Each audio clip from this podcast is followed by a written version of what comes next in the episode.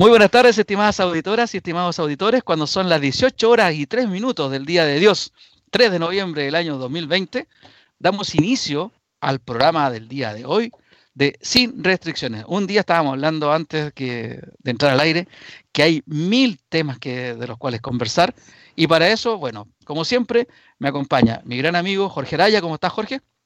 Hola Luis Miguel, muy buenas tardes. Gracias por la invitación a conversar los temas de la actualidad nacional, internacional, la historia y la cultura, aquí en Sin Restricciones. Muchas gracias, Jorge. Y también nuestra amiga ya, si la podemos llamar amiga, Lili Zúñiga, como la negra tatuada. ¿Cómo estás, Lili? Bien, ¿y ustedes cómo están? Aquí ansioso, ansioso de, de, empezar, ¿o no? Yo estoy igual, debo confesar que estoy en lo personal más allá del beneficio al país que haya, que haya salido este personaje que, bueno, tú vas a hacer la entrada, pues, Luis. Sí, vamos a hacer la entrada, pero antes de eso, Lili, muchas gracias. Eh, saludemos a quien hace posible que salgamos al aire. Don Miguel Espinosa, que está en los controles. ¿Cómo estás, Miguel? Muy buenas tardes. Hola, hola, ¿cómo están? Bien, un gran día, yo ya sé que Lili está pero feliz, o sea, ya quiere hacer un clandestino, pero Lili, por favor, estamos en pandemia, eso se, eso puede esperar, ¿no es cierto? Tengo paciencia. Bueno, teníamos de los miles de temas que conversábamos, chiquillos, los titulares, que, que, sería, por ejemplo, el caso Penta, el perdonazo al caso Penta, que levantó mucha polvareda la, la semana anterior y, la, y la, sigue levantando, ¿ah? y, tiene mucha relación también con lo que ocurrió en, la polvarea, digo, con lo que ocurrió en las urnas, en que la gente eligió otro Chile, pero seguimos viviendo con, lo, con el Chile actual, el Chile vigente, el Chile de esta constitución de los 80. Eso es lo que la gente dijo, queremos un cambio, pero vamos a, acostumbrémonos, vamos a seguir todavía eh, viendo este tipo de favorecidos, favores a los poderosos, en desmedro del, del no poderoso, y como dijo Jorge hace dos o tres semanas, no más, tres semanas quizás, cuando dijo que la, la constitución después implicaba que se habían, había que dictar y promulgar las leyes que se adaptaran a la nueva constitución, es decir, claro. viene un proceso largo donde vamos a seguir viendo este tipo de situaciones. Ese era un primer titular, ¿no es cierto? Otro titular, Lili, que tú habías trabajado, ¿cuál era? Bueno, la, la, el pago a la Fundación Jaime Guzmán también está dentro de los temas que se han tratado durante esta semana, con pocas explicaciones por parte de la Fundación, eh, y bueno, tengo relación personal con el caso, así que también puse mayor atención a una denuncia que eh, en lo personal eh, la hice cuando me autodenuncié hace casi cinco años y la vi ahora esta semana como un reportaje exclusivo de Chilevisión, donde parece que las cosas siguen igual. Como bien dices tú, este Chile, este Chile nuevo. Y quiere, bueno, esperemos que todos estos temas se vayan. Claro, pero digamos, seamos así, o sea, van a seguir igual por un buen tiempo, no, no esperemos que porque por, no, por el triunfo claro. avasallador del, de, de, la semana pasada las cosas cambien de un día para otro. También lo dijimos acá muchas veces. Incluso, bueno, tú eres mucho más joven, pero incluso Jorge y yo a lo mejor no vamos a ver los frutos de esta de este cambio. Ahí está el tema. ¿Para qué me mete a mí? Usted a lo mejor no los ve, pues. me mete a mí la cuestión que yo no los voy a ver. Si usted, usted no más longevo. O, o, no, perdón, usted es mucho menor que yo. Ahora, ahora va a ser menor que yo, Jorge, por favor. Claro. Mira, voy, voy a tomar la, la, moda de varios de nuestros amigos ahí que, que favor, ya dejaron de cumplir años. Por favor, muchachos, están las cirugías, ahora está el voto. ¿No es cierto? ¿No es cierto? Ahora se ven más jóvenes que yo incluso. Y si no, y si no están las cabezas parlantes esas de Futurama, ¿se acuerdan? ¿Eh? Claro. Oye, pero, claro, pero yo digo, lo que dice Miguel tiene razón, está la cirugía ¿Qué? y qué sé yo pero los dolor de hueso están ahí, no se puede hacer nada contra el dolor de hueso. El dolor de rodilla está ahí. La rodilla, pero, la cadera, la columna. Ah. Pero te pones bueno. fierro nomás, pues así un Terminator más en la vida. En Chile, con la salud claro. en Chile estás loco, eso implica. Claro, un trasplante mi, en dos años. Mi, mi 200% claro. me lo gastaría. Bueno, claro. ahí está la otra noticia, otro titular, Uy, que se acerca la segunda entrega del 10% y estamos todos ansiosos. Y eso implica, bueno, hay mucha opinión contradictoria, hay gente que está a favor, gente que está en contra. Yo creo que todos estamos de acuerdo en que no es el camino apelar a los fondos que tenemos para la ancianidad para salvar una crisis, pero el, gobierno nos obligó a eso, ¿no, Jorge? Bueno, eh, yo escuché el domingo al ministro de Hacienda, ¿ya? Y me quedó claro que el ministro de Hacienda, ¿ya? Eh, está súper apegado a su libreto, ¿ya? Y, que probablemente es súper negativo este segundo retiro. Ah, dicen que es más discriminador que el otro, no todos van a poder retirar. ¿ya? se habla de que se retiran también los que tienen, eh, ¿cómo se llama esto? Rentas vitalicias, harían que ver a las compañías de seguros. O sea, nuevamente el infierno en la tierra. ¿ya? Pero te apuesto que viene el segundo retiro y va a haber un repunte de las ventas en diciembre, porque más encima es Navidad, ¿no? Así que el, tema, mira, el problema yo creo, no, es que sea ministro sea ortodoxo, no, ya si sea positivo o negativo el retiro, el tema es que, ¿y qué pasa con las iniciativas de gobierno? O sea, ¿cuál es la alternativa que el gobierno de Piñera le presenta al Congreso, a los parlamentarios y a la ciudadanía, ya para evitar un segundo retiro? Ese es el tema. Claro, tal cual. Lo que sí, hay muchos, me incluyo, que están contentos, porque esto significa nuevamente otro torpedo al sistema previsional de todas maneras. Y ahí yo estoy, yo me incluyo en eso, ¿sabes? Oiga, le quería agregar un tema acá que también nuestra, nuestra editora aquí, Lili, ya había colocado. Editora, productora, directora, las tiene todas y por el mismo sueldo. Ya, rájate, pues, George. yo, pensé que, yo pensé que era la dueña del programa. Vamos a revisar de, de todas maneras. Para allá va, o sea, en un ratito más nos vamos a aparecer nosotros. Claro, lo vas a pulsar así, después va a salir al aire. Mira, no, sé usted, porque yo, yo tengo mi cápsula histórica. No va a ser parte del programa. Jorge, sí, tiene razón Jorge, él tiene la cápsula histórica, estoy yo afuera. Pero Jorge, hagamos una cuestión. Inscribamos el nombre, no hay que subir original. Para llevarnos el nombre para todos lados. Mira, mira, mira cómo está haciendo. Incluso, incluso yo creo que yo voy a hacer también historia después. Sabes quién se va a sentar acá en los controles. Bueno, Luis Miguel sabe de control, así que ahí tenía ah, el enroque. como los ministros, como los ministros. Oye, no, hablando en serio, hablando en serio, aquí nuestra amiga Lili había colocado también algo que, bueno, me voy a poner serio ahora porque esto es, delicado, ¿no es cierto? la situación de violencia permanente en la Araucanía con la muerte del carabinero, que trataron de levantar la muerte de este joven carabinero como, en la teoría del empate, así como, mira, han muerto gente en las protestas, pero mataron a un carabinero, y eso me molesta, ¿ya? Porque acá, sin, distinciones, poblador, carabinero, son todos chilenos, ¿ya? Y el tema es que no, e, estas, estas cosas no deberían estar sucediendo. Entonces, eso va a gatillar, ¿no es cierto? Tú también lo colocaste aquí, Lili, la reacción de Bópoli. Y ahí la cosa también se pone, no sé, entretenida porque aparecen los dimidiretes, ya esto de que se suspenden, que no se suspenden, que eso existe o no existe, y por supuesto que nuestra amiga Jacqueline Van Rieselberg siempre tiene algo que decir en estos temas. Así que también es un tema interesante. Gracias, George, por recordarlo, porque efectivamente el, congelamiento de relaciones de Bópolis con el gobierno desató, o sea, fue desatado por esta situación de carabinero, y tú bien lo dijiste, Jorge, ¿ah? Eh, es una vida más, es un chileno más, es un mapuche más. Es una víctima más de la violencia en el territorio mapuche que no hemos sido capaces de solucionar primero como sociedad y después por el instituto de los gobiernos que han pasado. O sea, uno se tiene que ser responsable, pero hasta por ahí no más también. Hubo gente que puede haberlo solucionado y no, no han tenido, yo creo, la voluntad política tampoco de hacerlo. Lo que me llama la atención, Lili, Jorge, es que por primera vez veo que saltan las críticas desde el interior de la institución al eh, general director. Y eso también quiero hacer una mención. Creo muchas veces hemos hablado de la intervención que requiere Carabinero y entre otras cosas tiene que ser una institución menos clasista. ¿De dónde viene la crítica? No viene del cuerpo oficiales, viene de los suboficiales, viene del, y voy a decirlo con todo respeto y todo cariño, viene del Paco que te está pasando el parte en la esquina, ¿cachai? Viene del Paco que te ayuda a cruzar la calle a los cabros chicos. No viene del oficial este que se robaron 40 mil 40 millones de pesos. No viene de ellos. Viene del Paco que es vecino tuyo y vecino mío. ¿Cachai? Del gallo que llega a ser su oficial mayor. De la segunda del escalafón, digamos. No sé qué opinan ustedes.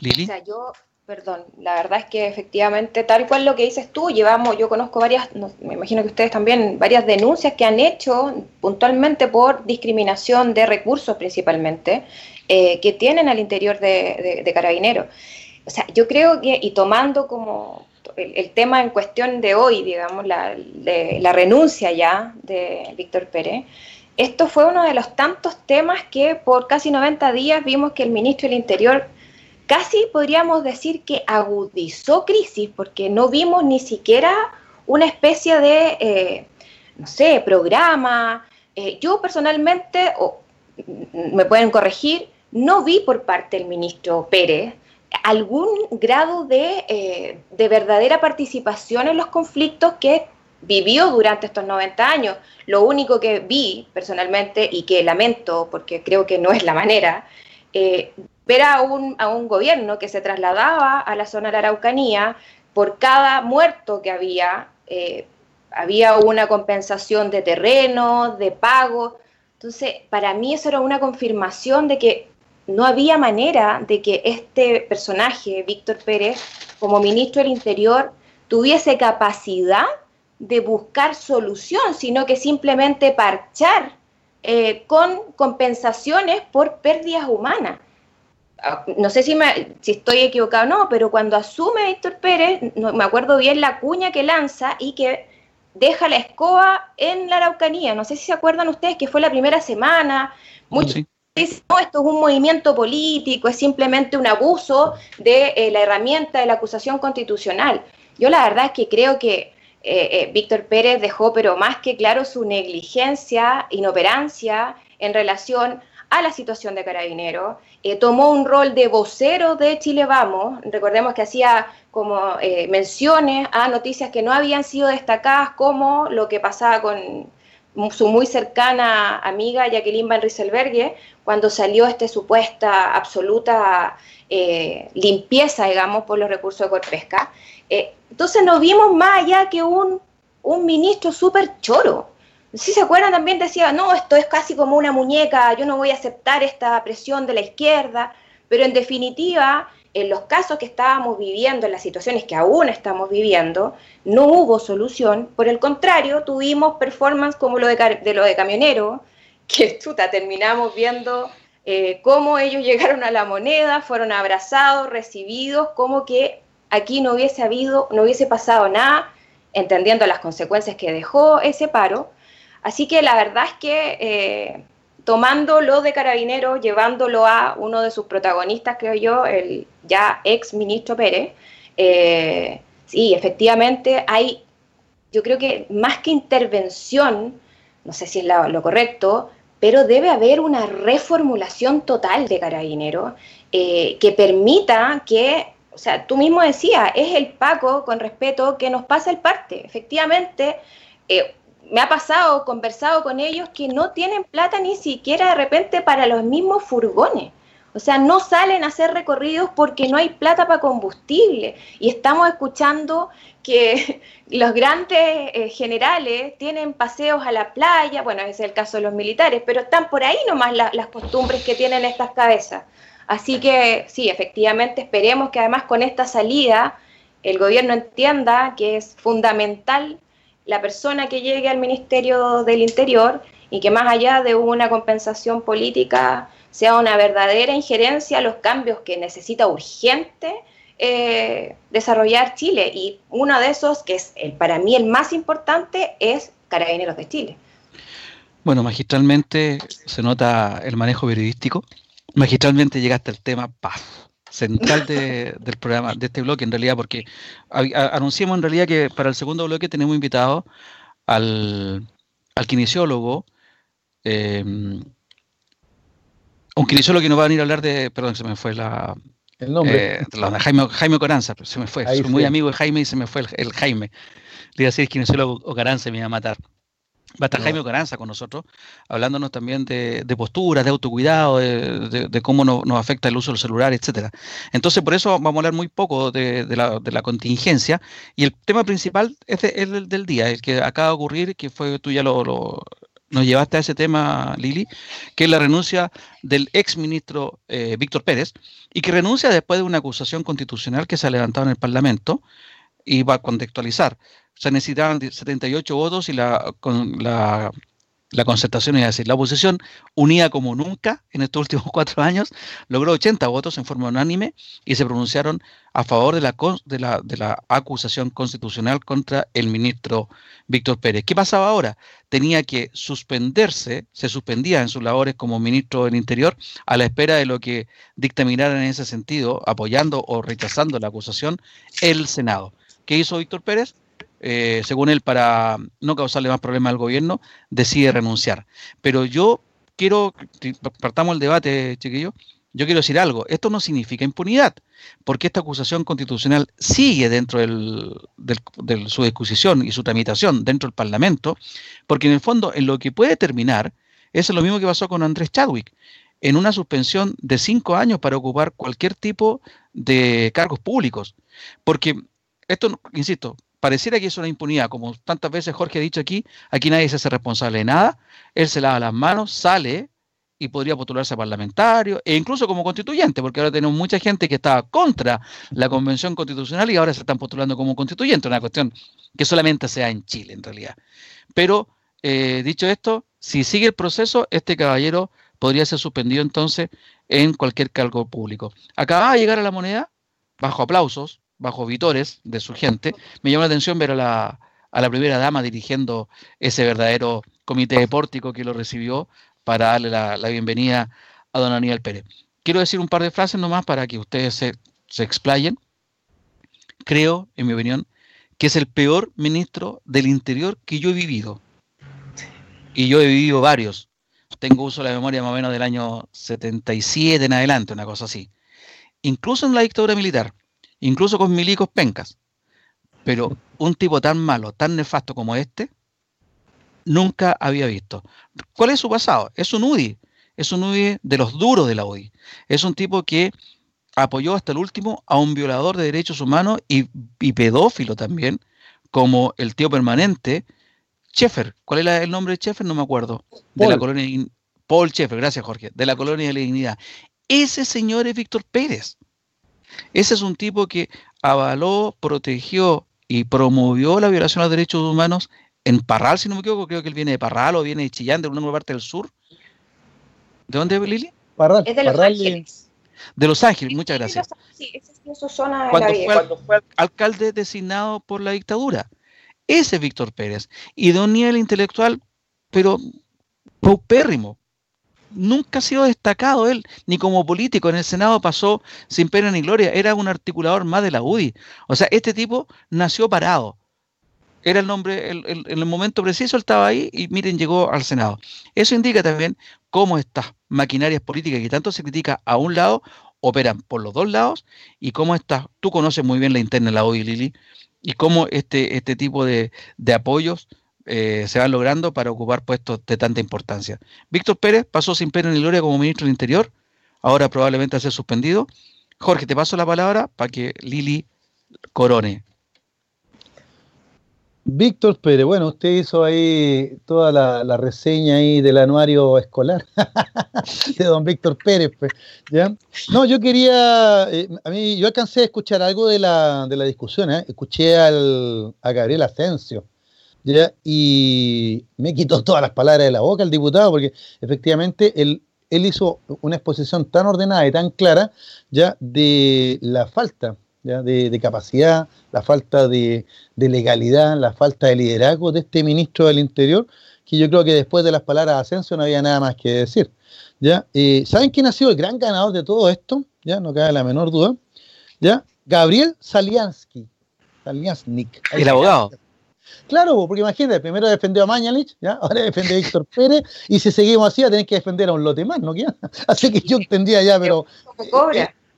No sé cuánto cobra, pero él ya, la hizo este año, ya la hizo. O sea, en una vez aquí, don Gabriel Saliansnik eh, tiene algún acuerdo ahí con la cámara ahí, porque oye, ¿a quién van a acusar ahora? Ahí me llaman al tiro. Porque te juro que esto ya da para la risa. Mira, que hagan como 20, lo pasan como, como gasto esto. Es que eso te iba a comentar, claro, a la larga después, eh, aquí salen con las boletas y todo, porque eso es lo que yo estaba escuchando un analista internacional el otro día que comentaba eso de Chile. Dice que lo más interesante de Chile es que acá la corrupción es institucionalizada. O sea, mientras vemos en, Argentina los tipos arrancando con maletas, escondiendo ahí en un hoyo el dinero, en una iglesia, ¿se acuerdan todas esas, imágenes? Ya, acá en Chile no. Acá en Chile usted no anda con maletas con dólares, usted da una boleta y punto. Me siento ofendido, Jorge Araya. ¿Por qué, estimado? Porque eso lo vengo diciendo hace varios programas. Ah, hace harto tiempo. Y porque es una frase de un primo mío, Jorge Araya. Entonces usted es una mala persona, usted. Soy una mala persona. Es que dígame el nombre del primo para citarlo entonces, pues. El pato, pues. El patito. Ah, saludo a Pato, de veras. El pato Retamales decía que aquí no hay corrupción porque es legal. Exacto, eh, acá hacemos las cosas como, como, dijo el director de, ¿no es cierto?, de impuesto interno, pues, ¿no es cierto? Dijo, acá todo es perfectamente legal. Sí. Como, no como dijo, no, no, no legítimo. O como, dijo nuestro, nuestro eh, estadista, ¿no es cierto?, don Ricardo Lago, Richard, Richard Lake, para los amigos, ¿no es cierto? Ya, las instituciones funcionan. Para uno sí, pero funciona. Oye, no, volviendo aquí al caso de don Víctor Pérez, ya fuera de festinar, ¿ya? Y, lo de abogado es, una broma, no sé, tú mal gusto, porque a mí lo que me, molesta un poco es que no entiendo. Bueno, a Víctor Pérez ya venía este, cayéndose a pedazos, ¿no es cierto? Sé que aquí en la cámara lo botearon en el suelo nomás, ya eso sería todo, se acabó esta riña, ¿ya? Pero me molesta porque en el caso de Mañalich, ¿ya? Yo creo que había más méritos para acusar a Mañalich y sin embargo parece que Mañalich tiene más amigos en la cámara, ¿ya? O el estilo de él, no sé, Pero, o el gobierno le prestó más ropa. No, no, no, no podría entenderlo.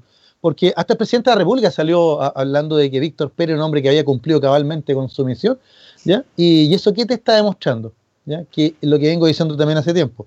Que hace rato que el gobierno no gobierna. O sea, porque ni siquiera la opinión del presidente ¿ya? Ni, ni de sus ministros ya es considerado. O sea, esto se habría evitado, el bochón, ¿no? El bochón, esta acusación, ya se habría evitado si el presidente como le dijeron por ahí a, un, alcalde, por el hijo, se pusiera los pantalones, ¿ya? Y después de la votación abrumadora del 25 de octubre, hubiese inmediatamente pedido la renuncia de los ministros del rechazo, ¿ya? Y hubiera hecho un cambio de gabinete, ¿ya? Y se pone a trabajar una vez, una vez por último ya, en serio, con, el Congreso y con la oposición.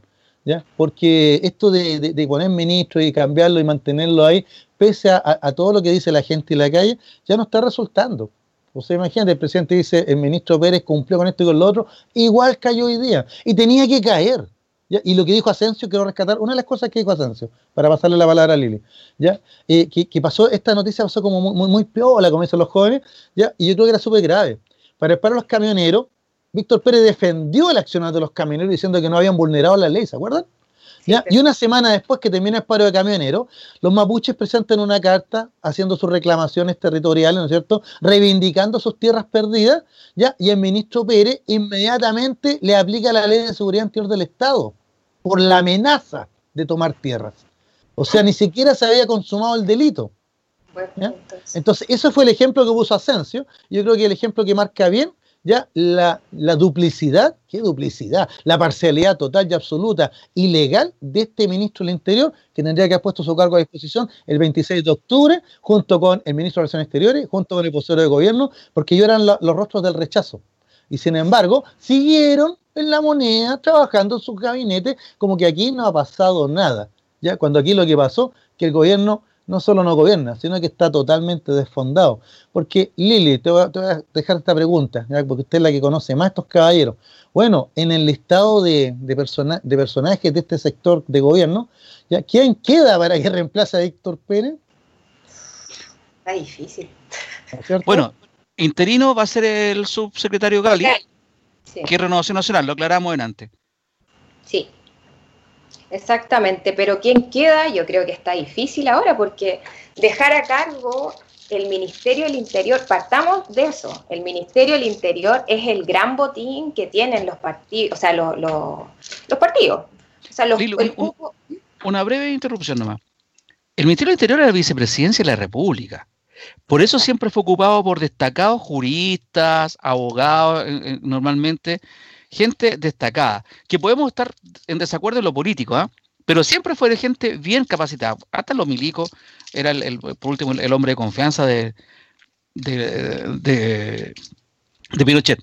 Pero ahora llegó este gallo, y eso te quería interrumpir. Es el vicepresidente de la República, no estamos hablando de cualquier ministerio. Tal cual. Y pertenece a la UDIA. Es que ahí está el punto, ahí está el tema. Es, por eso yo creo que finalmente, más allá de, o sea, que se cumplió el rol eh, de ministro del Interior, entre comillas, hasta, yo diría, también sumaría a lo que fue Chadwick, eh, pero en la actualidad estamos hablando de un ministerio que es simplemente un botín político. Entonces, en estos momentos yo me imagino a Jacqueline Van Rieselberghe como enferma, tomando los teléfonos, llamando, haciendo presión a Piñera y amenazándolo de toda la lista que debe tener en el cajón Porque, y, es bien lo que dice Jorge, teníamos un gobierno que ya está, es, es lamentable. Esta semana que pasó, escuchaba a Camila Flores, no sé si ustedes la escucharon. Por favor. Pero es que era una sorpresa. Era del PC, pero era otra. Dijo que el gobierno casi los había engañado con el 10%, el primer retiro, que este, eh, el ministro no había hecho la pega eh, bien, que finalmente había sido un error, habló de las, de las cuñas que dio el ministro de Economía días después del primer retiro, que había activado la economía. Entonces ya estamos viendo que mucho, hoy día sale, bueno, lo, mismo que hablábamos hace un rato atrás, hoy día sale eh, Arturo Zúñiga para ser constituyente. Entonces tenía un gobierno que la verdad ya, no sé, se están repartiendo los pedazos que quedan del pan duro porque ya no queda. Es sumamente lamentable lo que se ve y preocupante porque tal como dices tú, Luis, e, es que es un ministerio no menor, es la vicepresidencia del país y hay que ver quién va a ganar, si la coherencia, si es que le queda algo a nuestro presidente de poner a una persona idónea en este cargo o dejarse eh, presionar por lo que va a ser y ya debe estar siendo en estos segundos la presión política de la UDI por mantener ese ministerio y escuché por ahí que incluso pensaban en hacer un cambio con desbordes. Se escuchó desbordes que pasara al Ministerio del Interior. Eh, yo creo que desbordes me imagino que debe estar muy interesado con su, con su ¿cómo se llama? Eh, exactamente su ascenso político, porque lo están nombrando como posible candidato presidencial. Entonces yo creo que ahí ya estamos jugando aquí en definitiva y lamentablemente ya no estamos hablando de que están viendo el bien común. Aquí se están simplemente repartiendo lo que queda eh, y tratando de zafarse de los que restan. Vuelvo a repetir el ejemplo de, de Camila Flores, siendo pero absolutamente de gobierno, ahora tenemos una Camila Flores que yo jamás me hubiese imaginado tan crítica y duramente crítica con el gobierno. Entonces de ahí para allá ya tenía un gobierno absolutamente solo.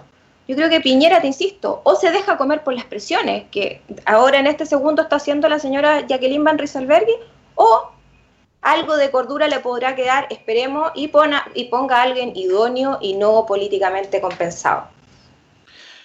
vamos a comerciales, vamos a seguir conversando de esto. Vamos a comerciales y volvemos porque el kinesiólogo Jaime Caranzi, le quiero dar las gracias aquí en, al aire, entendió que el día era muy contingente, mucha noticia, entonces nos cedió eh, la entrevista y lo vamos a hacer la próxima semana. Así que te quiero dar las gracias, Jaime, por tu, por tu gentileza y nosotros vamos a seguir desarrollando esta noticia y otras más porque hoy día estamos también en periodo de elecciones en Estados Unidos. Miguel, vamos a, a comerciales y volvemos ya en unos poquitos minutos. Muchas gracias. Viendo una clase magistral de periodismo y de, autocensura, estábamos aquí en este. Yo me voy a ir, de hecho. ¿Ah? Sabe mucho. Mm. No, pero contigo vamos a hacer censura.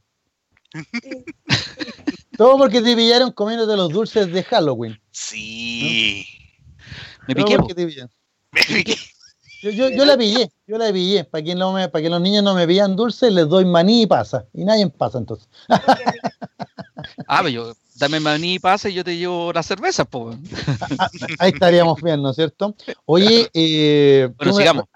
tú estabas diciendo, Miguel, que había un comité de recepción en la moneda hablando de cerveza, maní y pasa, ya, para la llegada del ex ministro Pérez. Claro. cierto? Ya, pero mira, fuera, fuera de broma, nosotros al irnos al, salimos, al salir del aire, estábamos jugando, ¿no es cierto?, haciendo broma, y yo tiré la talla, ¿no es cierto?, de que el próximo ministro del Interior deberían preguntarle a la Fundación Jaime Guzmán, ¿no es cierto? Porque ellos están expertos en asesoría en, este sector de gobierno. ¿ya? Pero lo que puede ser una broma, una broma molesta para algunos, a la larga eh, se, ha transformado, por lo que hemos visto en las noticias, en una realidad. ¿ya? Y eso es lo que estábamos comentando para que nuestros amigos auditores vean de, que seguimos con el tema. O sea, se fue el ministro Víctor Pérez, pero hay hartas cosas que están todavía latentes. O sea, el ministro, como ministro del Interior, al final no arregló nada. Dejó más desordenado el tema, ¿no? Bueno, hizo muy poco, pero yo creo, Jorge, me quiero detener en lo que tú estás diciendo. Y seamos, tú sabes que siempre queremos ser también ecuánime en esta cuestión. Esto no es un problema de este gobierno, es un problema de la política en general. Y una de las cosas por las cuales está desprestigiada la política es por este esta repartija, ¿no es cierto?, de puestos. partió, ¿te acuerdas? El gobierno de Piñera, nadie se va a repetir el plato, no vamos a hacer como la concertación y qué sé yo, y los nombres se han repetido, o sea, Alaman parece que es un imprescindible en Chile, lo mismo que Chadwick, eh, no, podemos vivir sin, esa gente. Y ahora ocurre que está el, típico cuoteo político, mis ministerios son esto, mis ministerios son esto otro, y después para abajo, Lili debe saber muy bien, ¿por qué se demoran en armar los gabinetes? ¿En qué se, ¿Cuánto tiempo se demora? El otro día conversábamos en la casa en asumir un presidente electo. Aquí de diciembre a marzo, son tres meses, y en el verano como tú bien decías, las llamadas telefónicas, o Lili decía, las llamadas telefónicas y, los codazos deben ser súper fuertes. Entonces viene la, repartición. El Ministerio del Interior viene para algunos, el Relaciones Exteriores para el otro, y si se fijan bien, eso, y el, de Hacienda es otro, y defensa puede ser otro. Nunca se repiten los mismos partidos políticos en esos puestos, porque tiene que haber un equilibrio de coalición, ¿no es verdad?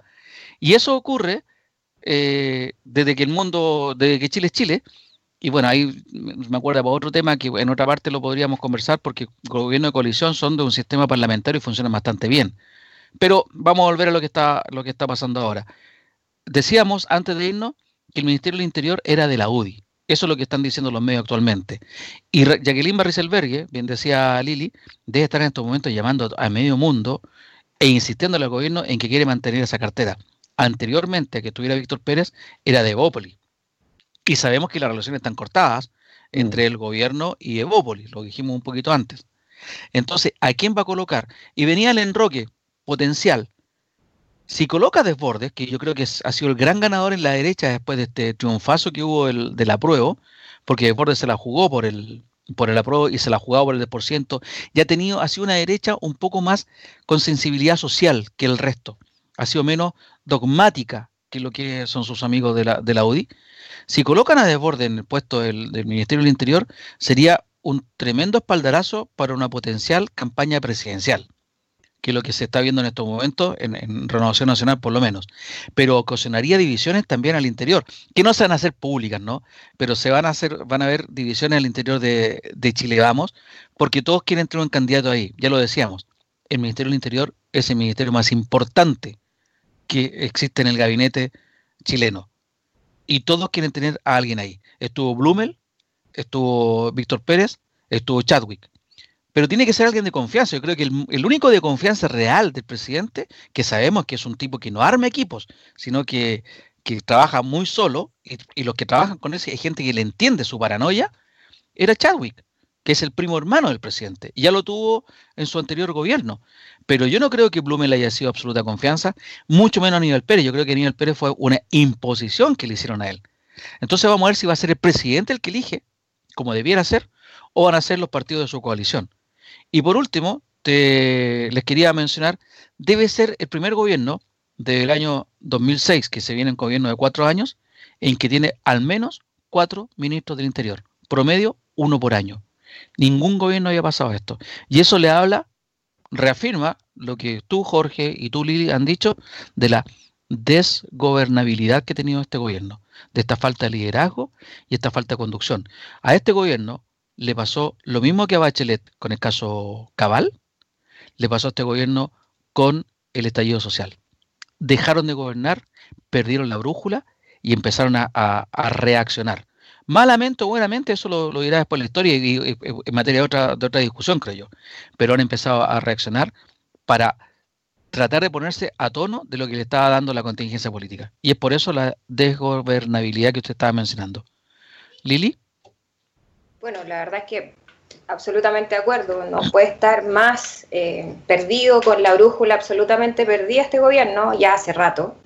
Eh, yo creo que dio los primeros, los primeros rayos a los, a, los primeros meses del, del, gobierno que ya estaba con sus frases muy, sus eslogans de cómo ya vienen tiempos mejores, nunca llegaron, eh, claramente llegaron tiempos peores, y ha sido una sumatoria de errores. La verdad es que, mira, yo creo que acá lo de la acusación constitucional, llevándolo a, volviendo al tema puntual de, Víctor Pérez y su salida, eh, acá hay una clara muestra de la unión que tuvo la oposición. La oposición se unió, entendió que o, juntos o perdían nuevamente y llevaron el buque adelante.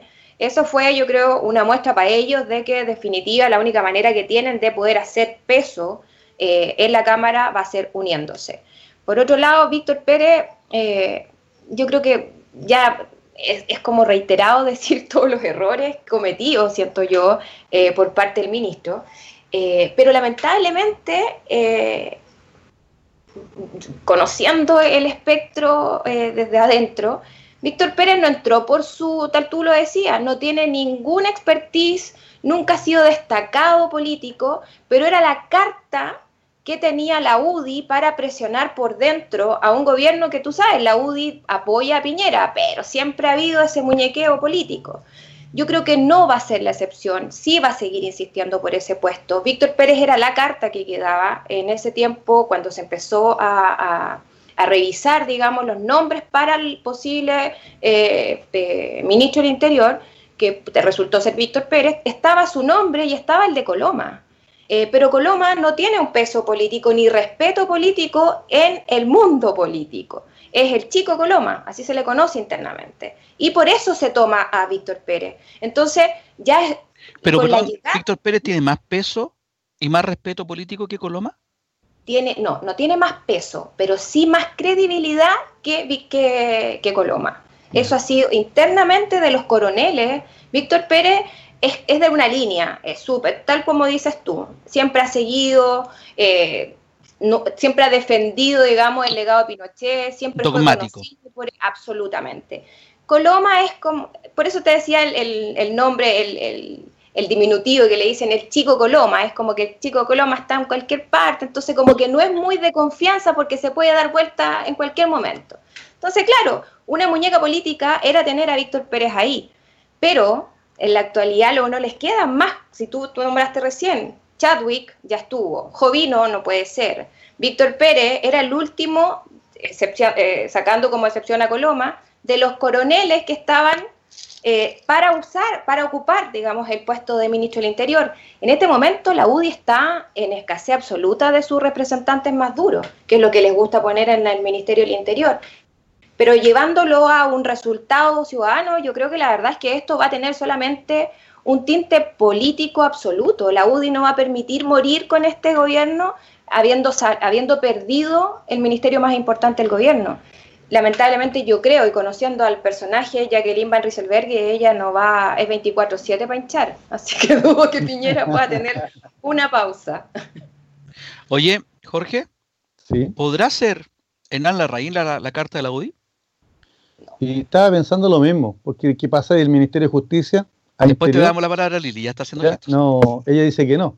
Pero es, que pensando en, alguien que pueda proyectar seriedad, que pueda generar eh, cierto respeto, ¿no es cierto? Porque, oye, se queda un año, casi un año y medio, porque un año cinco meses todavía queda de gobierno, ¿ya? Y, acá estoy leyendo algunos comentarios en la red, ¿ya? Y en donde don Mario Desbordes, que uno podría decir, mira, ahora es el momento que podría convertirse en ministro del Interior, no va a ser, ¿saben por qué? Porque estaba viendo acá que el plan dice acá que Piñera y Desbordes se han reunido, se han reunido el viernes, ya para acordar el siguiente plan, ¿ya? Eh, Desbordes sigue como ministro de Defensa, ¿ya? hasta, a ver, ¿hasta cuándo? Hasta marzo. ¿Ya? ¿Para qué? Para renunciar ahí y dedicarse de lleno a liderar el proceso constituyente. Y después de eso, convertirse en el candidato presidencial de Renovación Nacional, pasándole la aplanadora a Andrea Alamán, que con esto quedaría absolutamente sepultado. ¿Te fijas? Consecuente hasta el final. ¿no es cierto? Pero eso en relación a, desborde. ¿ya? Sigo leyendo otras cosas interesantes, ya eh, refiriéndonos a que dicen, Jacqueline mm, Van Rieselberg está ahora viendo a quién va a colocar de ministro del Interior. Pero si nos ponemos bien políticamente hablando, la UDI y CAS, ¿no es cierto?, son los grandes perdedores del, plebiscito del 25. Entonces la UDI, aunque trató de arrogarse el 20% que votó de rechazo, ¿con qué poder puede ahora llegar y exigir en la moneda que el ministro del Interior sea alguien de sus filas, cuando el fracaso de Víctor Pérez ha sido rotundo. O sea, la falta de conducción, la falta de inteligencia, la falta de liderazgo. Entonces, e, e, el, tema está realmente complicado. O sea, si fuera por cuota, debería tener un, UDI. Si fuera por capacidad, bueno, en realidad es más difícil, voy a poner otro término. Si fuera por, por otra línea política, ya debería buscar tal vez un hombre más de consenso que pueda, que pueda comunicar a, no solo a la derecha, sino que también comunicarla al Congreso, porque en estos minutos el presidente yo creo que debe estar sintiéndose tremendamente solo. ¿ya? Así que porque fuera de su primo, su hermano, sus parientes, no sé a quién más podría colocar ahí. sabemos que no arma equipo, porque eso lo dijimos. Sabemos que, le gusta tener subalternos. Y Lili, te pregunto, ese hombre de consenso que menciona Jorge podría ser perfectamente desborde quizás, porque tiene cercanía, ha, establecido lazos comunicantes con la oposición y también con, cierta parte del mundo social. Se, ha ganado un respeto. Es de los pocos que en el mundo social y en el mundo de la izquierda tiene un cierto respeto de la derecha, digamos, viniendo de la derecha. Pero te preguntamos por la raíz, ¿por qué tú dices que no? Mira, yo la verdad es que desde octubre a la fecha, aparte de las cárceles VIP, no he visto al ministro de Justicia. No sé si también me pueden corregir, pero no ha protagonizado nada más que haber ido a pasear a las cárceles VIP. ¿Se acuerdan de eso? Que tenían televisor, qué sé yo. Yo, mi, mi, percepción es que Hernán Larraín está en un puesto calladito. Él está calladito. ¿Y por qué? Porque todavía hay un remesón importante de los casos de corrupción. Bueno, hablábamos antes de lo que fue Fundación Jaime Guzmán, eh, todavía quedan coletazos de SQM, qué sé yo, y no podemos olvidar que Hernán Larraín, cuando estalló todo este caso de corrupción política, era presidente de la UDI. Él negó su participación, dijo que el partido jamás había entregado boleta, que por ningún, casi que era como falacia. Terminamos viendo todo lo contrario yo creo que Hernán Larraín, partiendo, Hernán Larraín no es considerado, si lo vamos a ver así como súper pulido en la política, no es considerado un coronel internamente. Ojo ahí, a, Hernán más, que, más se le coartan las pasadas que las, que, la, que las entradas. Hernán no es como, dudo, a menos que él llame y diga yo quiero, eh, pueda ser considerado por parte de la UDI como un candidato.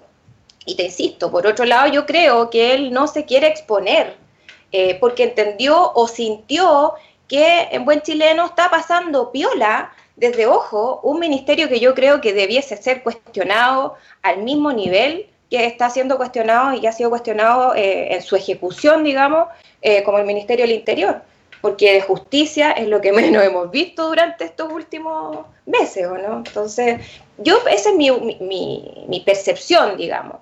Eh, una, te insisto, que es porque eh, Hernán no tiene ese apoyo interno, eh, por el contrario, tiene más enemigos que amigos, y no es considerado estos duros que han sido los rostros visibles por, insisto, la muñeca política que genera uno de esos rostros en el Ministerio del Interior, que sea considerado como esa carta. Ojo, también Hernán es uno de los que corre solo de repente con su idea. Entonces yo creo que también la UDI no quiere exponerse, digamos, a, no sé, una Evelyn Matei, por ejemplo, por decir algo eh, eh, en el Ministerio del Interior.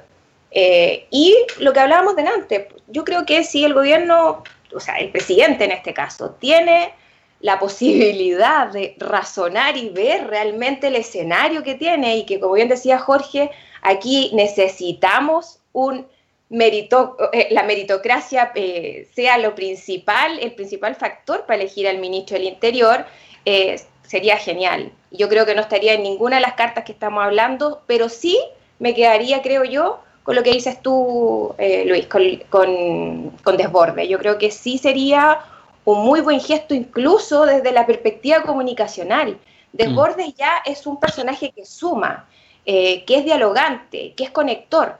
Eh, un Víctor absolutamente contrario a un Víctor Pérez, que era mm. eh, un opositor al diálogo, digamos. Entonces, yo creo que si, si sopesa con, con, inteligencia, yo creo que una buena carta, pero obviamente choca con los intereses, como decía Jorge, de, de desborde sería él. Eso que tú estás diciendo de, de Víctor pero lo dijimos el primer día, dijimos que era muy raro que pusieran en ese puesto una persona que era conflictiva, que armaba conflicto, o sea, no, no, generaba esta, esta articulación que se requería para el momento. Estábamos en víspera de un, plebiscito y por eso se habló del gabinete del no, que como señala Jorge tan irónicamente, perdió y perdió Alamant también, perdió peso político a Alamant. Quizá hubiéramos estado conversando que era un, era un candidato eh, potente para el Ministerio del Interior, pero creo que Alamant no está en las cuentas de nadie. Aquí vamos a ver en realidad qué, va a ocurrir. ¿ah? Vamos a ver si el, presidente va a ceder a las presiones de la UDI o bien va a, imponer su propia decisión, como ya lo, hemos visto en otras veces, y a lo mejor ahí podría aparecer, si no un la reina que fíjate tú, yo creo que mirado desde el punto de vista republicano, estando muy lejos de la vereda de lo que piensa la Larraín y muy lejos de la violación de la defensa de los, a los violadores de derechos humanos que hizo la Larraín. Yo creo que ese es uno, uno de los cómplices pasivos que en algún momento habló, habló Sebastián Piñera. Pero dejando de lado eso, yo creo que él tiene muy, al contrario de Daniel Pérez, con su pasada por, por la política, tiene muchos brazos con la oposición. Es muy dialogante en términos políticos, así lo veo yo desde acá. Es muy dialogante en términos políticos, muy de, acuerdos. Podría ser una, carta si es que a, Piñera le golpea la mesa. Y otra carta, no sé Jorge, ¿qué pensarás tú? Si vuelve a aparecer la imagen de Evelyn Matei. Acordémonos que Evelyn Matei, tú lo mencionaste, por eso me acordé, es una precandidata presidencial. Ella quiere estar en, la, en, la, en, la, papeleta en, el próximo diciembre. ¿Qué pensáis, Jorge?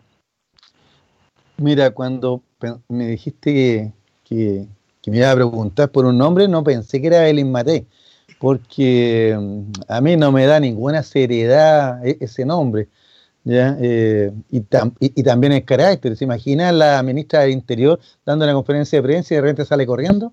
Entonces no sé, ¿qué quieres que te diga? No, estaba pensando en otro nombre. Eh, ¿Te acuerdas el, el ex canciller que tuvo la oportunidad?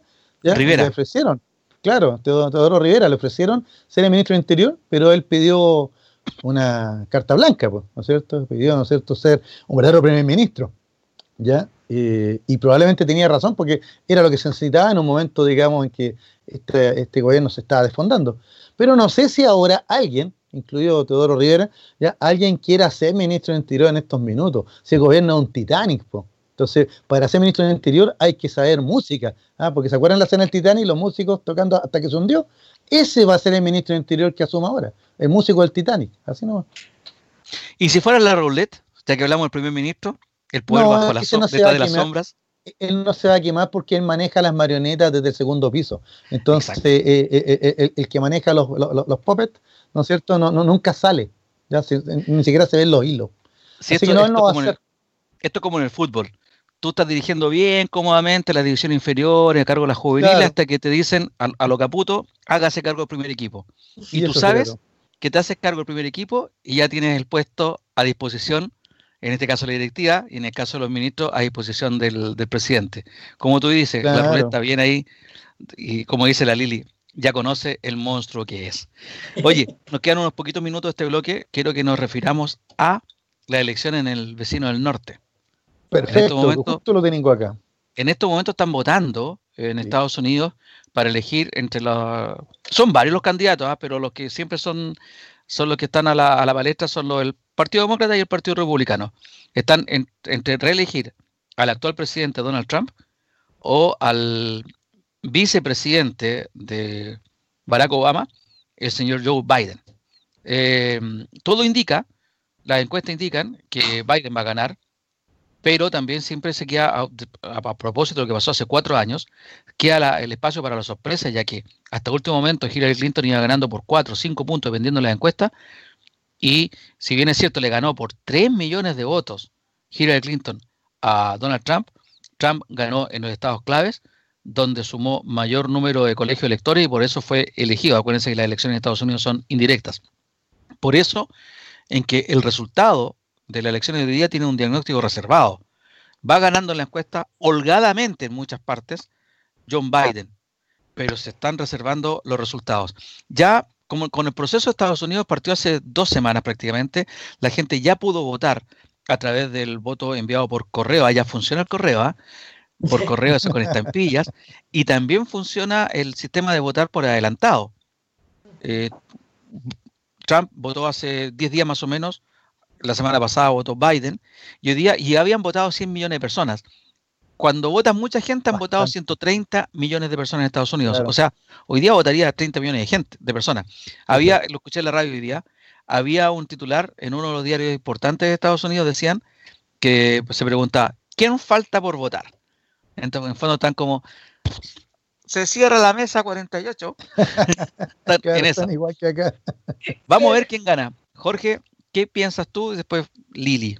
Mira, no pienso nada, no pienso nada, sino que le voy a comentar lo que los cálculos realizados por Sebastián Morales, ingeniero civil industrial, y el académico Charles Travers, ya, todos de la Universidad de Chile, la Escuela de Ingeniería Industrial de la Universidad de Chile, ya que con unos sesudos cálculos que no voy a entrar en detalle, ya eh, simplemente hablan de una contundente victoria de Biden sobre Donald Trump. Incluso aquí tengo el listado de estado y todos los cálculos, eh, según ellos, todo esto lo tienen visto ya desde... Mira, te voy a dar un, un datito lo encontré simpático. Dice, comillas, la probabilidad de que este pierda, Biden, es la misma que la obtener todos los dados en seis al lanzar cinco dados. o sea, una explicación aleatoria, ah, pero eh, eso dice este informe. Pero a mí, mira, yo creo que todos pensamos, incluso hasta, hasta deseamos, esperamos que gane Biden. El problema no es si gana Biden, el problema es que Donald Trump ya dijo que aunque gane Biden, él va a recusar esta elección. O sea, si gana Biden, él no reconoce el, triunfo de, Biden. Y, va a dejar entonces la, estela de, certidumbre, ya de intervención, ¿te O sea, en el fondo de generar, eh, tratar de ganar por secretaría. Entonces ese es el tema. ¿ya? ahora, si gana Donald Trump, ¿ya? yo he leído cosas catastróficas, como que si gana Trump, en cuatro años más Estados Unidos es un gobierno fascista. ¿ya? No creo que sea tan así, porque los norteamericanos tienen una historia democrática bastante más larga, como para que en cuatro años un candidato que solo busca ganar, ¿ya? y transforma el país en eso. ¿ya? Porque esa es tal vez la gran diferencia, ¿ya? que lo estaba viendo en las propagandas y en la televisión mientras que se apunta a Biden como un servidor público, o sea, toda una vida de servicio a su país, ¿ya? Eh, Donald Trump, toda una vida al servicio de sí mismo. Sirviéndose de su país. claro, sirviéndose. ¿ya? Pero por eso te digo, ahora si tú me preguntas, en mi corazoncito, ojalá gane Biden, pero si gana Biden, tiene cuatro años tremendos por delante. ¿Qué crees que te diga? Lili, te paso el tiro de palabra. Biden dijo que iba a gobernar cuatro años solamente porque sería el presidente más longevo en la historia de Estados Unidos. Eh, otra cosa en que estábamos conversando, si gana Trump, como dijiste tú, va a dejar la estela de duda. Trump quiere que se, el resultado esté esta misma noche. Vamos a ver qué lo que, si, lo puede lograr, porque mm, en un país tan desarrollado debería ser. Yo creo que coincido contigo. En cuatro años de Trump, eh, Estados Unidos no se va a transformar en la Alemania nazi, como con cuatro años de Biden no se va a transformar en Usazuela, porque lo que dice Trump es que va, a llegar el, el ¿cómo se llama? van a prohibir la Navidad incluso, dice El socialismo y van a aparecer los come guagua y todos los que, los que andan pululando acá. Nosotros ya llevamos casi 10 días de estar viviendo en el comunismo y todavía seguimos vivos. Lili, ¿qué opinas tú? Nada, bueno, la verdad, así como un pronóstico, también estoy, estoy media perdida, pero serán las amenazas de Trump, porque efectivamente, como ha dicho, no va a haber Navidad, va a cuestionar las, las encuestas, o sea, los resultados. La verdad es que se ve como, no sé, eh, se escucha también, he escuchado, tengo un amigo allá que me va contando, eh, la, califican como la guerra de las batallas, del presidenciales, es como que Estados Unidos en este momento siente que se está jugando absolutamente el futuro, eh, pero en grande. y la verdad es que a mí me encantaría, de verdad, que, que ganara Biden, porque está más que claro que Trump, a mí por lo menos, es la reencarnación de lo que es el sistema. Como que no hay humanidad en ese hombre, no existe un concepto de eh, sentido común, de, de, trabajo público, es simplemente hacer crecer el chanchito y sin importar cuántas vidas cueste, claramente es lo que creo no quiere el mundo, por lo tanto sería absolutamente terrible que llegara nuevamente, se mantuviera, digamos, Trump en la presidencia. y Biden, claro, no es la mejor carta tampoco, no te puedo decir así como que, ah, lo encuentro fantástico, no, no, pero pucha, eh, entre este monstruo, eh, yo sería, sería lo ideal. Todavía están Comparo estas elecciones y me da, me da pena los, los, Yankees, como lo que les pasó a los argentinos. Estaban en un callejón sin salida. Elegir al menos malo entre dos malos. O a Fernández o a Macri. Ah, ¿Cachai? ellos eligieron al, que parece en su momento era el menos malo, parece que ahora no está tan, no están en menos malo, están, en problemas graves los argentinos, pero sabíamos que con cualquiera de los dos ya están en problemas graves. Creo que son los más pencas candidatos en la historia de Estados Unidos. Por, lo, por último. Ya han habido malos, ¿eh? Han habido malos, pero siempre había uno bueno al lado. Claro. O sea, estaba Obama, que salió presidente. en la, elección pasada era Hillary Clinton. Pasó, pasó Nixon y dijo, y los presidentes malos. Ahí está. Nixon no Fue, malo, pero en otro sentido, Nixon. No, pero mira, siempre tuviste a gente como Jimmy Carter, que fue un mal presidente, pero después fue un líder internacional. El mismo Ronald Reagan, que no estamos de acuerdo a lo mejor con sus políticas, ¿no es cierto? Pero fue un importante líder para Estados Unidos y finalmente destruyó al comunismo, Ronald Reagan, ¿no es cierto? Pero siempre hubo alguien de peso. Aquí son los dos malos. Y va a ganar, como tú dices, el menos malo. Y un poquito, Jorge. Yo tengo dos reflexiones. Una, ¿no le llama la atención que siendo malo Trump, como nosotros creemos, estamos de acuerdo los tres, pero parece que somos, eh, igual tenga tan alta votación? Y ligado a eso, yo creo, porque tú lo dijiste en una frase, Lili, estoy de acuerdo contigo, el mejor presidente para el mundo va a ser Biden. Pero para los Estados Unidos yo creo que Trump no es mal presidente. Estoy hablando dentro de la frontera de Estados Unidos. Trump, y lo hemos dicho en otra o sea, yo lo he dicho aquí en otras ocasiones, ha activado la economía de Estados Unidos. Tiene una votación muy alta. Para ser tan mal como nosotros pensamos, tiene una votación mm. muy alta. Entonces, yo creo que. Las tropas de Afganistán estaban, ¿no es cierto? Las, sacó. El tema de Biden, yo creo que, es interesante analizarlo. Ganó porque no tenía mucha competencia también ahí. Y ahora, en, el fondo, es como me pasa en mi comuna. Para evitar que salga Trump, van a votar por él. George. No, no, que nos vamos, tener, eh, tenemos que ir a comercial ya, pero quería dar un datito nomás, un típico datito freak para, ya, hablando de presidentes malos de Estados Unidos. Esta elección va a elegir al presidente número 45, si mal no recuerdo. ¿Ah? Sí. Creo 45, claro. y podría ser Donald Trump, claro, pero bueno, vamos a dejar ahí esta. Pero de acuerdo a lo que yo estuve leyendo en la semana, y buscando chascarritos y cosas por el estilo, ya me encontré que el presidente que es considerado el peor presidente de los Estados Unidos en su historia fue James Buchanan, el que antecedió a Lincoln pues se supone que Buchanan llevó el país a tal estado que le entrega a Lincoln un país a punto de desintegrarse. Y ahí está ya la guerra de secesión. Mira, interesante. Que bien Buchanan. Yo el único Buchanan que conozco, pero era un buen Buchanan, era un huescacho que una vez me convidaron. ¿ya? Y parece que andaba con usted. Vamos a no Miguel, por favor compadre como de dos metros, un tremendo guatón, y no tiene mascarilla, no tiene guantes, no tiene nada, y se pone a conversar conmigo y me estornuda más encima. Ay, sin guantes. Uy, tremendo dedo. Jorge, salió toda esa historia al aire. Estupendo. Salió toda la historia al aire. ¿Qué querés que te diga? Pues entonces yo me río nomás. Por eso que los chilenos estamos al aire. debemos tener algún anticuerpo y, y, la ciencia debería venir a investigar acá, pues. Hay que decirle a la gente, porque ya estamos al aire y escuchó la mitad de su historia, que estábamos diciendo que la cura ya la tenemos para el coronavirus, que se llama piscola. Así que yo, yo digo que me voy a tomar un jarabe reparativo a la noche. Pero tiene que ser en su estricta dosis. No es cualquier piscola. Primero que todo, convengamos una cuestión porque si no nos vamos a ir a las manos y aquí esta cuestión. digamos, ¿Con hielo o sin hielo? Primero que todo, tiene que ser con, hielo. hielo. Tiene que ser con una torreja de limón Ah, te pusiste fino ya. No, no, es que la, es piscola, poner. Ya, ya, sí. No puede ser tibia.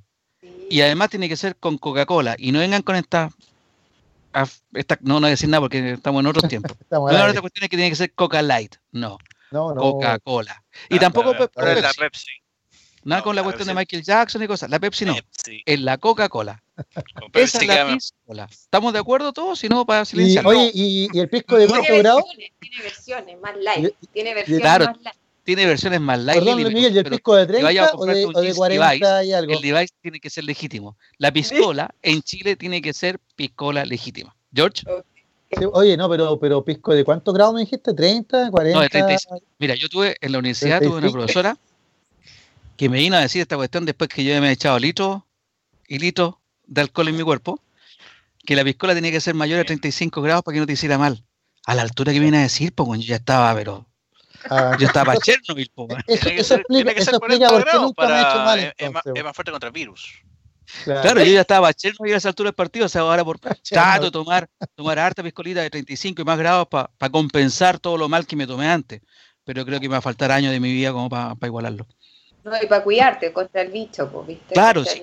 es con un afán absolutamente. nosotros estamos hablando de, conversación de algo medicinal. Ojo, ¿ah? Exacto, Miguel, para que nuestros amigos auditores y televidentes sepan, toda esta conversación ya partió por la preocupación que tenemos acerca de, los niveles de pandemia en Europa, ¿no es cierto? En España, en Francia, donde parece que no conocen los anticuerpos chilenos.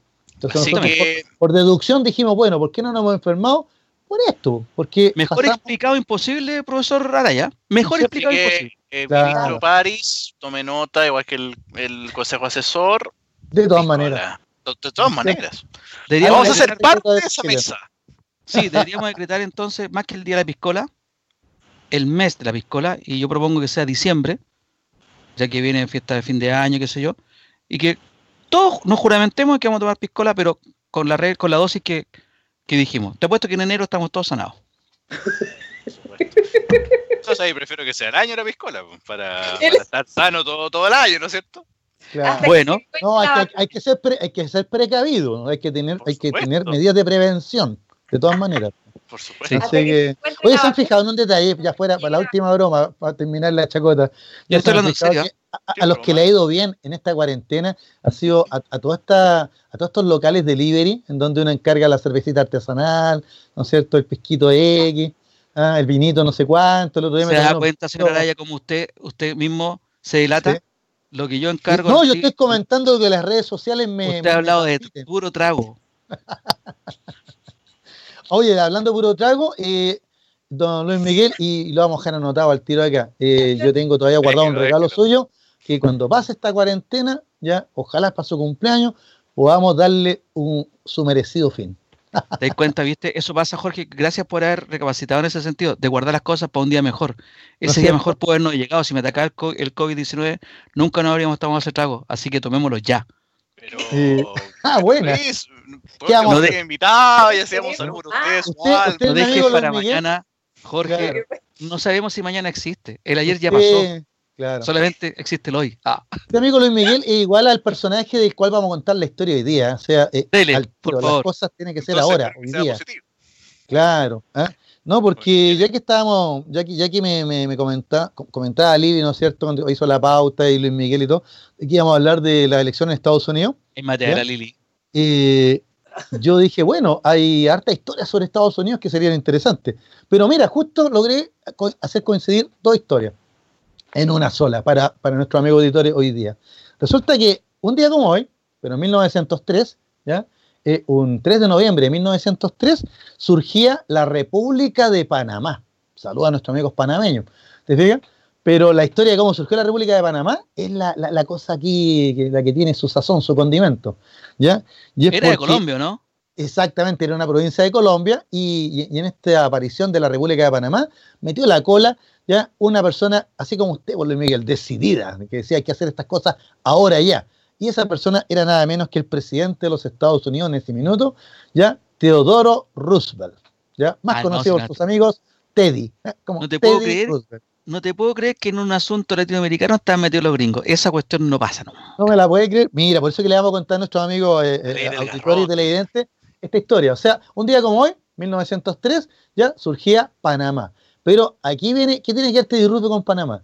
Bueno, él, después que surgió Panamá, ¿no es cierto? ¿Ah? Eh, en una reunión ahí con, sus asesores, con sus amigos, ya eh, están en una discusión y él de repente levanta la voz, golpea la mesa y dice, perdón, yo tomé Panamá. Y esa frase quedó... Salud, dijo tomó. Exacto. Yo tomé Panamá. Esa fue la expresión que usó Teddy Roosevelt. Te fijas, yo tomé Panamá. Aquí estoy dando algunos datitos para entender la historia. O sea, Hoy día la elección eh, de, un presidente en Estados Unidos. ¿ya? ¿Cómo llegó don, don Teddy eh, Roosevelt? ¿Cómo llegó Teddy Roosevelt a la presidencia de Estados Unidos? Mira, llegó por el asesinato del presidente de turno.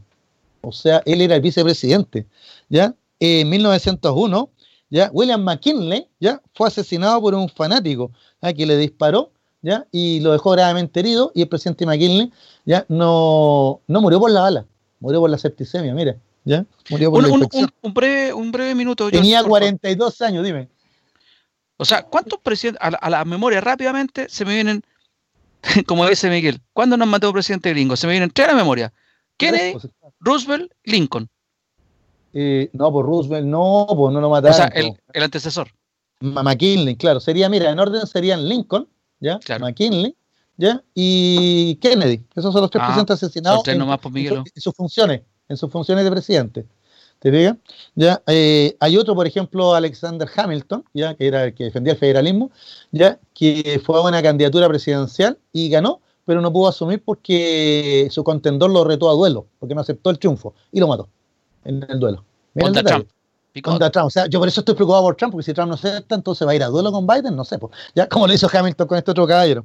Pero mira, pasé Trump de la Casa Blanca, bueno, es como el cabro chico que se la pelota, pero este se lleva la Casa Blanca. No ¿Cómo sería ese duelo dentro de un tanque? ¿Cómo sería? Sea? Mira, volviendo a la historia, acá el presidente McKinley muere el 14 de septiembre de 1901, entonces tiene que asumir ya como presidente el vicepresidente. Esa es la importancia del vicepresidente de Estados Unidos. Y asume entonces ya eh, Teodoro Roosevelt, que, había, que era un, vicepresidente muy popular, porque, eh, como te digo, su, historia de vida era la de un hombre de acción. Él fue alcalde de Nueva York ya y persiguió a los grandes varones de la industria, se enfrentó a Rockefeller, a los Carnegie, a los Morgan, a todos los grandes empresarios y él los sometió. le aplicó la ley a todos, ¿no? Antimonopolio. ¿Te fijas? ¿Ya? Los Morgan del banco JP Morgan. Claro, o sea, los varones de la industria, o sea, te fijas, en, antiguos poderosísimos, pero Teddy Roosevelt. Uno, Araya cualquiera. ¿Te fijas? Lo, puso de rodillas. Ya, también Teddy Roosevelt, ya cuando vino el, problema del Baltimore, ¿te acuerdas esa historia que, perdón, no del Baltimore, del Maine? El Baltimore fue en Chile. Sí, la contaste. El, hundimiento del Maine, una de las primeras historias que contamos, ahí en La Habana, Cuba, ya Teddy Roosevelt fue el que organizó a, los Rangers, ¿ya? ¿Ah? Y un regimiento de caballería, ¿ya? Y impulsó al gobierno a declarar la guerra, fue a la guerra de Cuba, ¿ya? Y él mismo se jactaba de haber matado con sus propias manos a un español. Ya, a él le daba la independencia a Cuba. Mira, ya claro que se quedaron con Guantánamo.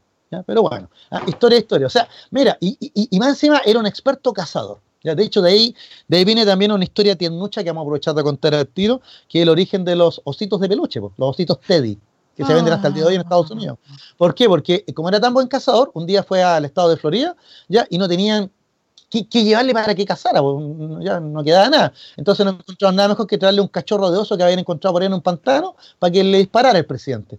Y Teddy Roosevelt, cuando vio al cachorro, se acercó a él, lo tomó en brazos y la foto. Listo. Ahí un juguetero se le ocurrió la idea de hacer ositos de peluche que se hacen hasta el día de hoy y se llaman Teddy. ¿Te fijas? ¿Qué tiene, George? Pero mira, o sea, Roosevelt era el personaje. Mira, Roosevelt es un vaquero presidente. Ese es el tema. Oye, pero espera, espera, qué variado el programa. Del pisco pasamos a hablar de los juguetitos. Casi parece propaganda de Village. Nadie bueno, hablando de Nadie cachó lo que es, Village. es para que nuestros amigos conozcan al personaje Teddy Roosevelt. Bueno, la cosa es que para, para ahora juntar a Roosevelt con Panamá, ¿cuál fue el tema acá? El tema es que ya se estaba construyendo un canal en Panamá por una empresa francesa, la misma que había hecho el canal de Suez, la empresa de ah. Messier Lesseps. Pero el problema es que cuando estaban trabajando en, Canadá, en Panamá, se dieron cuenta que los niveles del Mar Caribe y del Océano Pacífico son distintos, no están al mismo nivel. Entonces eso trajo una serie de problemas de ingeniería, de, de, gasto, etcétera, que al final la empresa francesa quebró. ¿ya? Y sus acciones se vendieron ya rápidamente y fueron compradas, adivinen por quiénes, por empresarios norteamericanos que vieron el tremendo negocio. Dijeron, ahí está Panamá, hacemos el canal y lo controlamos, ¿te fijas? Entonces las grandes empresas norteamericanas van a, van a seguir con el trabajo del canal de Panamá. Pero para eso, ya van a tener que hacer un contrato con, con, Colombia, doña el territorio en esos minutos. ¿Te fijas? Colombia había hecho un famoso tratado con los franceses para, por el tema del canal, pero al final se quebró la compañía francesa y todo lo que ya pasó. Entonces, para hacer eh, corta la historia, eh, empiezan las negociaciones con, Colombia, ya, pero el gobierno colombiano estaba en otro problema. Estaba viviendo la guerra a los mil días entre liberales y conservadores. Una guerra, como el nombre lo indica, fueron varios años, ¿cierto? La guerra a los mil días. Entonces, e, en ese contexto, el gobierno colombiano no estaba muy preocupado del contrato con Estados Unidos, con los empresarios norteamericanos, que entonces fueron a golpearle la puerta a Roosevelt para decirle, oiga, hable con Colombia, porque hay que hacer algo, pues, porque estamos perdiendo plata. ¿Te fijas? Por el canal de Panamá. Entonces, ahí es donde Roosevelt habla con los empresarios y le dice, miren, no se preocupen, ya pronuncia un discurso donde tira la siguiente frase, hay que hablar suavemente, a la vez que se sostiene un gran garrote, e inaugura la política del Big Stick. O sea, en el fondo lo que quiso decir eh, Roosevelt era, si Colombia cumple, perfecto, conversamos, pero si Colombia no cumple, le aplicamos el Big Stick. Punto. El garrote. ¿Te fijas? El gran garrote. Bueno, estamos en esa situación. En Colombia parece que nadie tomó en serio el discurso del presidente Roosevelt ¿ya? y siguieron con su guerra los mil días, donde Panamá está hallando la peor parte en esta guerra. ¿ya? Y entonces, ¿ya? Em, Roosevelt decide, ¿no es cierto?, apoyar a un, a un personaje, a un, candidato que estaba ahí en Panamá y le dice que Estados Unidos lo va a respaldar. Entonces, este personaje, ¿ya? Declara la independencia de Panamá y 24 horas después le otorga un jugoso, una jugosa concesión al gobierno de los Estados Unidos. El canal de Panamá por 100 años a un dólar el arriendo. ¿Qué te parece? ¿Qué tal? Un dólar. Bueno, eh, yo digo un dólar por ponerle una cifra nomás, porque en realidad ya Estados Unidos va a controlar el ferrocarril de Panamá, las esclusas, el canal mismo, todas las concesiones, los barcos que pasaran por ahí, etcétera, etcétera. ¿Ya? Entonces, ese fue el momento. Mira, esto fue el 3 de noviembre. El gobierno de Colombia recién se enteró ¿ya? de la secesión de Panamá el 6 de noviembre. El 6 de noviembre. Y ahí los colombianos dijeron, bueno, ¿y qué pasa? O sea, si eso es una provincia de nuestro país, ¿ya? Pero eh, Teddy Roosevelt había enviado una fuerte flota de guerra para apoyar no los intereses norteamericanos, sino posibles violaciones a los ciudadanos norteamericanos que estaban trabajando ya en la zona. ¿Te fijas? Así que un buen cuerpo de Marines, ¿ya? Y, toda esta flotilla de guerra, que también se denominó, ¿ya? La política, ¿ya? De eh, lanchas de guerra, ¿ah? una política de, de lanchas. O sea, usted se mete conmigo, voy y le mando mi flota nomás. ¿ya? La cosa es que si usted se porta bien no tiene nada que temer. ¿ya? Pero si usted se porta mal, ya le aplicamos el Big Stick. ¿ya? Y ahora esto se va a llamar a la larga el corolario Roosevelt. ¿Por qué? Porque en realidad la política del Big Stick no es nada nueva. Simplemente partió en 1823 cuando el presidente James Monroe ya le, da el aviso a la Santa Alianza, ¿no es cierto?, a, a las potencias de Europa, de que Estados Unidos no va a permitir ninguna intervención que le quite a. que, recupere las antiguas colonias españolas. Básicamente ese es el tema. Te que Estados Unidos no iba a permitir que, Francia, el Imperio Austrohúngaro o Rusia apoyaran a, España para recuperar sus colonias perdidas. ¿ya? Lo cual en América Latina se tomó, oh, qué bueno, mira, Estados Unidos nos va a defender. Pero en la práctica solo un hombre se dio cuenta que no era una defensa. Ese hombre se llamaba Diego Portales y en una carta él ya había visto, así casi como un pitonizo, eh, que esta ayuda norteamericana por nada era sospechosa, como diría un humorista chileno, ¿cierto? ¿Ya? Y evidentemente, o sea, a partir de la doctrina Monroe, Estados Unidos va a empezar su, su destino manifiesto, es decir, avanzar hacia el oeste. Y el más perjudicado en este avance al oeste va a ser su vecino, México, ¿no es cierto? Que va a perder el 54% de su territorio en manos de Estados Unidos. O sea, todo lo que es Utah, California, Arizona, todo eso era mexicano, ¿te fijas? Texas también. Y, Texas, claro, pero la historia de Texas eh, eh, eh, es más entretenida porque los, los, texanos o los tejanos, ¿no es cierto? Ya en realidad primero se independizaron y son los únicos de los 50 estados de Estados Unidos que pueden decir que fueron un país y que después ellos decidieron meterse a la Unión. O sea, nadie ah, los Pero esa es otra historia que deberíamos contar en otro programa. ¿Y eso nos comieron la bandera? nos comieron la bandera porque la bandera chilena la hizo don Ignacio Centeno en 1818 y la bandera de Texas es de 1836. Sí. Así que es el tema. Oye, pero como digo, para terminar el tema, entonces, ¿qué pasó con la doctrina Monroe? Que a partir de ahí, Estados Unidos siempre se arrogó el derecho de intervenir en América Latina, ya, eh, evidentemente en pos de sus intereses. ¿Te fijas? ¿Ya? Y de hecho les voy a contar una, anécdota que, es muy conocida, que es el incidente del Baltimore, un barco norteamericano que estaba en Valparaíso en plena guerra civil, 1891, ¿ya? y que sus marineros, dos marineros del barco gringo, fueron asesinados eh, en Valparaíso en una pelea de bar de cuchilla a la salida del bar. ¿ya? Y ese incidente ya le dio pie al presidente McKinley de la época ya a pedirle al Congreso de Estados Unidos la, facultad de declararle la guerra a Chile, si Chile no respondía ante la muerte de estos ciudadanos norteamericanos. ¿Te fijas? Chile estaba en plena guerra civil. Cuando terminó la guerra civil, el gobierno de Chile pagó las indemnizaciones y, para hacer corta la historia, los dos marinos norteamericanos todavía están enterrados en Valparaíso nunca los, repatriaron los norteamericanos. ¿A quién le interesa esos Marines? O sea, en el fondo, en el fondo yo cuento estas anécdotas para entender que Estados Unidos buscaba. Es como quien mató a Gaete. claro, buscaba cualquier excusa para intervenir en los países de América Latina. ¿Te fijas? Para intervenir. ¿ya? Y el caso del Baltimore en Chile es un caso de intervención que al final no se dio, ¿ya? Pero, pero siempre está esa prepotencia, de que, oiga, eh, si no es por la buena, lo bombardeamos nomás. O sea, la, política de, de, las lancheras de guerra, estas lanchas de guerra. Pero aquí nuestro amigo Roosevelt la hizo mejor, porque en vez de, tomar esta política de bombardear, simplemente habló fuerte y claro diciendo, eh, vamos a dialogar siempre cuando usted responda, pero si no, le, le aplicamos el gran garrote, el Big Stick. De hecho, Roosevelt solo reconocía eh, que tenía respeto por tres países de América Latina, ¿ya? que él decía que eran, eran los tres grandes de América Latina, el ABC. Argentina, Brasil y Colombia. Ah, ah no, Chile. no te acabo de decir que un 3 de noviembre Colombia no tuvo idea que Estados Unidos tomaba el canal de Panamá, creaba un país ficticio, ¿ya? Y este país le otorgaba el canal por 100 años. O sea, eh, mira, para variar, es una de las eh, políticas imperialistas de la época. Estados Unidos no, hacía nada menos que lo que hacía Alemania en África, Francia en Argelia, Gran Bretaña en todo el mundo. ¿Te fijas? ¿Ya? Pero, pero lo traje a colación porque efectivamente Donald Trump me recordaba un poco el discurso agresivo, ¿no es cierto?, de, de Teddy Roosevelt, que fue uno de los presidentes más populares, si no el más popular de la historia de Estados Unidos. ¿eh? Yo creo que Teddy Roosevelt, junto con Franklin Delano Roosevelt, que eran medios parientes, ya, y Lincoln, deben ser de los tres presidentes más conocidos, más reconocidos y más queridos de la historia de Estados Unidos. ¿Te fijas? ¿Ya? Pero, pero el estilo de Teddy Roosevelt es, como el estilo así agresivo, bocón, ¿no es cierto?, canchero de, un, Donald Trump. ¿ya? Como tú bien dices, hizo Grand America como diría Donald Trump. Exactamente, claro, exactamente. Así que yo, como digo, uno va por Biden porque, como tú lo señalaste muy bien, Luis Miguel, Biden nos da más garantías como mundo, ¿ya? Como, como una política exterior de Estados Unidos para el mundo, ¿ya? Y también para las minorías y grupos que hay en Estados Unidos, ¿ya? Pero no cabe la menor duda que para el norteamericano, mira, para el WASP, el, el WASP, o sea, el White Anglo-Saxon Protestant, el votante blanco de Donald Trump, eh, él elige a Trump. Porque es También conocido como el redneck. También, exactamente, claro. redneck. Yo te quería.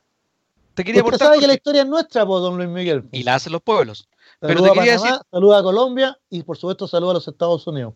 ¿No cumplieron los 100 años con Estados Unidos? No, porque esa otra historia, ahí podemos contarla después. La de, porque Clinton se los devolvió el año 99. Claro, sí. Yo me acuerdo cuando Cristo lo hizo, pero lo hizo ¿por qué? Porque también venía un, tratado atrás, uno de los, principales líderes que ha tenido Panamá, Omar Torrijos. Omar Torrijos, claro. Firmó un acuerdo con Jimmy Carter. Carter. Y ahí empezaron a, hacer un cronograma de devolución del canal y le tocó a, Billy, a Bill Clinton el año 99 la, hacer la devolución. Que fue una cuestión tampoco, no, me acuerdo que fue Bill Clinton para allá, ¿no? sino que el embajador se lo pasó a, un ministro una ceremonia así muy de segundo nivel. Pero interesante la historia del, canal, Jorge. Muchas gracias. De todas maneras, usted sabe, pues la historia es nuestra y la hacen los pueblos, así que la próxima semana... a propósito de lo que está hablando de la doctrina Monroe, que hablaba que los Estados Unidos se sentían dueños del patio trasero, podríamos conversar, no sé si lo, no me acuerdo que lo hayamos conversado, de la crisis de los misiles, donde tácitamente se marcó esta zona como para Estados Unidos y le dijo a la Unión Soviética, usted no se metan para ese lado. Va a tener que esperar un año, sí, porque la crisis de los misiles fue en octubre. Esperamos un año, esperemos que tenga. Esperemos si, que, yo, me voy, metiendo ahí en, el tema de la efeméride. Bueno, para ahí le buscamos por ahí. Capaz que la Lili no, no, tiene la radio, Jorge, el próximo año. Eh, bueno, en una de esas, eh, o en una de esas tenemos dos programas, Ya tenemos el programa Las cuentas del profe. Bueno, pero con una piscola. Financiado, mire, nuestros amigos auditores me, dirán, pucha, que es cuentero el profe. Pero hay algo que tienen que reconocer, a amigos auditores y televidentes. Yo lo conozco, es cierto. Si no es verdad, está bien contado. Por lo menos. Esa es la gracia, ustedes saben. Pues, así que hasta la próxima semana vamos a buscar alguna otra historia simpática. Capaz que el mismo Estados Unidos nos dé otra historia para el próximo martes, porque ahí vamos a tener plena claridad de lo que pasa hoy día. Claro. Bueno, Jorge, muchas gracias por el aporte. Aprovechemos entonces ya a despedir el programa. Empezamos a despedirnos a las 19 horas con 32 minutos. Eh, George, siga con la palabra.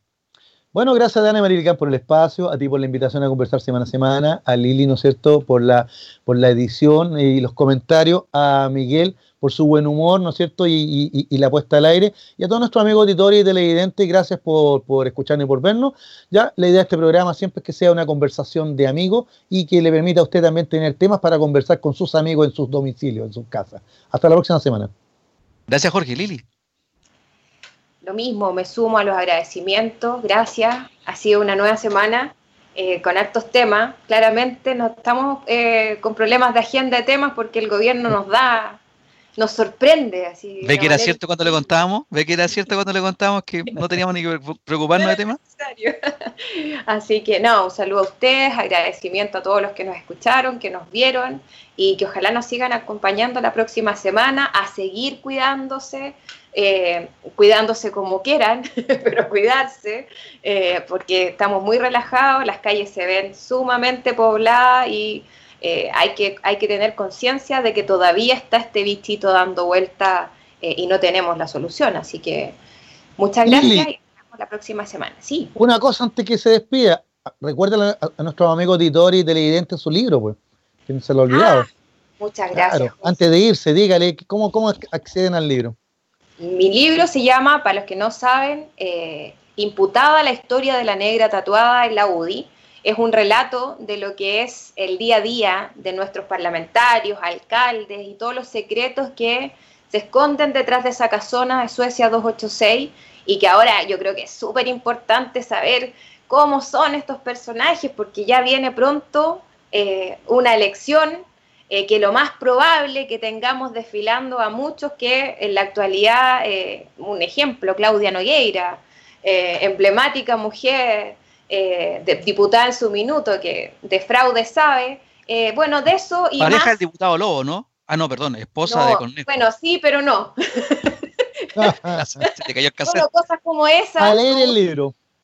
bueno, y aparece, bueno, se reactivan otros personajes que aparecen ahí en el libro, Longueira, Salaquet, etcétera, etcétera.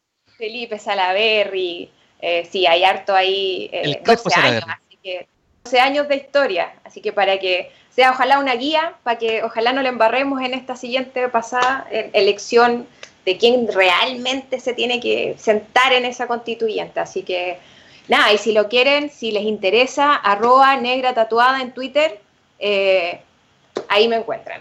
Bueno, se acerca fin de año, probablemente vienen, no sé, yo no creo que hayan fiestas fin de año, pero siempre hay amigos secretos, también están los regalos de Navidad, etcétera. Un buen regalo es un buen libro. Es un, regalo que queda y más encima se puede ir autografiado por la propia autora. Maravilloso sería. Feliz. Así que aquí estoy para los que quieran saber todos los detallitos de la UDI. Gracias, Lili. Bueno, y tú ya mencionaste, cuídense como quieren, ya les dimos el dato, la dosis de la piscola tiene que ser rígida y seguida a cabalidad, como lo dijimos. Eh, Miguel, usted es un experto en eso. Palabras al cierre, don Miguel, para que se despida, ya que ha estado tan dicharachero hoy día. Se quedó mudo. Se quedó pegado. Ya, se quedó mudo. Aprovechemos entonces que todo el micrófono es nuestro. Ahí está. Ahí está, don Miguel. Ahí apareció Miguel. Don Miguel, despídase. Ah, al tiro. bueno, fue un gusto. Yo supe mucho la historia de, Jorge, ¿eh? Mientras me caía. No, pero, pero bien, bien, todo estupendo, un muy buen día dimos remedios, ¿no es cierto? Eso fue maravilloso. Por lo mejor. Obvio, obvio, obvio.